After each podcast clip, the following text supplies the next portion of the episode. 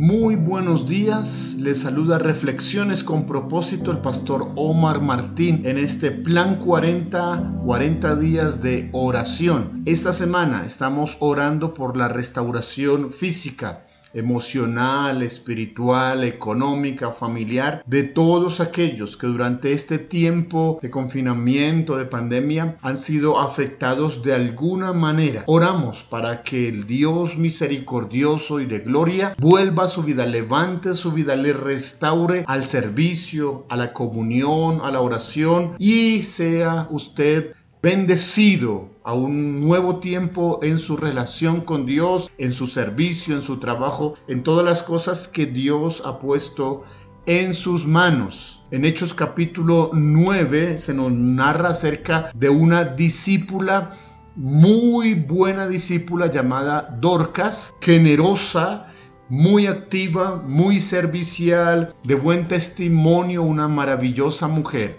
pero que enferma y muere. Porque es que el ladrón, como dice Juan, vino a restarle a la iglesia. El ladrón pretendía quitarle manos de servicio a aquella iglesia. Sin embargo, la acción pronta, la acción rápida de, de, Pedro y la obra poderosa de Jesús a resucitar a Dorcas trajo como consecuencia la multiplicación de cientos y cientos discípulos. En lugar de haberse quitado a Dorcas, no solamente regresó sus servicios, sus manos serviciales, sus ayudas, sino que también otros fueron añadidos. Y esperamos que en estos días muchos sean añadidos, aunque es verdad que algunos se han apartado del servicio, no han vuelto a la iglesia, Dios traerá un despertar, Dios obrará de una manera poderosa si hacemos lo que como iglesia debemos hacer. ¿Y cuáles son las cosas que nosotros debemos hacer? Aquí en Hechos capítulo 9 del verso 36 en adelante acerca de la resurrección de Dorcas se nos narra siete acciones, siete cosas que hizo el apóstol Pedro y que son hoy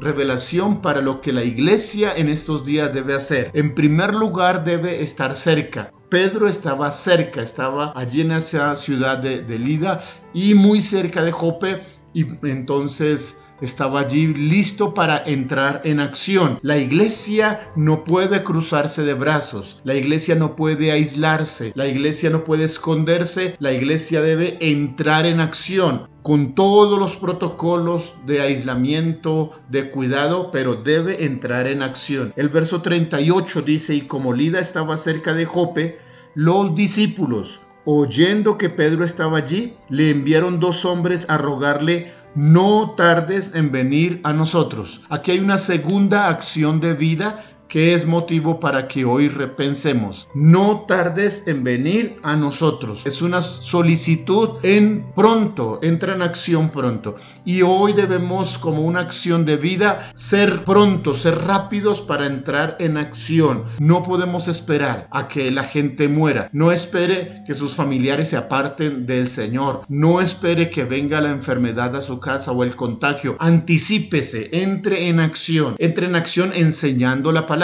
entre en acción orando por los suyos, entre con prontitud en acción respondiendo a la necesidad, entre en acción corrigiendo el error, entre en acción enseñando la sana doctrina, entre en acción ahora que es tiempo de entrar en acción. Usted que es joven, la Biblia dice que es bueno que te acuerdes. Entra en acción acordándote de tu Creador en estos días, antes que vengan días peores, antes de que vengan los días malos, antes de que estés ante la realidad de la muerte. Es importante, no tardes en venir a nosotros prontitud para entrar en acción. Hoy debemos hacerlo como padres, como iglesia, como creyentes. La iglesia necesita con prontitud entrar en acción. Por eso estamos orando para entrar en acción. Por eso estamos saliendo a evangelizar. Por eso estamos usando, predicando por las redes. Porque debemos estar en acción. Porque debemos eh, con prontitud volver a esa pasión de evangelizar. Entra en acción y ayuda en el discipulado de tu iglesia. Entra en acción y ayuda en la intercesión. Entra en acción con prontitud porque esa es una acción de vida de parte de la iglesia y del creyente. Oremos para que Dios despierte nuestro espíritu y todos aquellos que han sido apocados en su fe, que sus manos se han debilitado, que han muerto espiritualmente, por el poder de Dios se han restaurado. Padre, en el nombre de Jesús, gracias por tu palabra que nos motiva a entrar en acción con prontitud, como usaste a Pedro para llamar a la vida a Dorcas, Señor, hoy entramos en acción como iglesia para llamar a la vida a discípulos, a familias, a esposos, a jóvenes que durante este, este tiempo han enfermado, se han apocado espiritualmente, han decaído en su fe, en la oración. Les llamamos a la restauración, al servicio, Oramos por ellos. Señor, levántales con tu poder. Multiplica el número de los discípulos, Señor. Bendícenos, oh Dios, y permiten que en cada una de las filiales de la Iglesia del Reino Cruzada Cristiana, Señor, más se ofrezcan,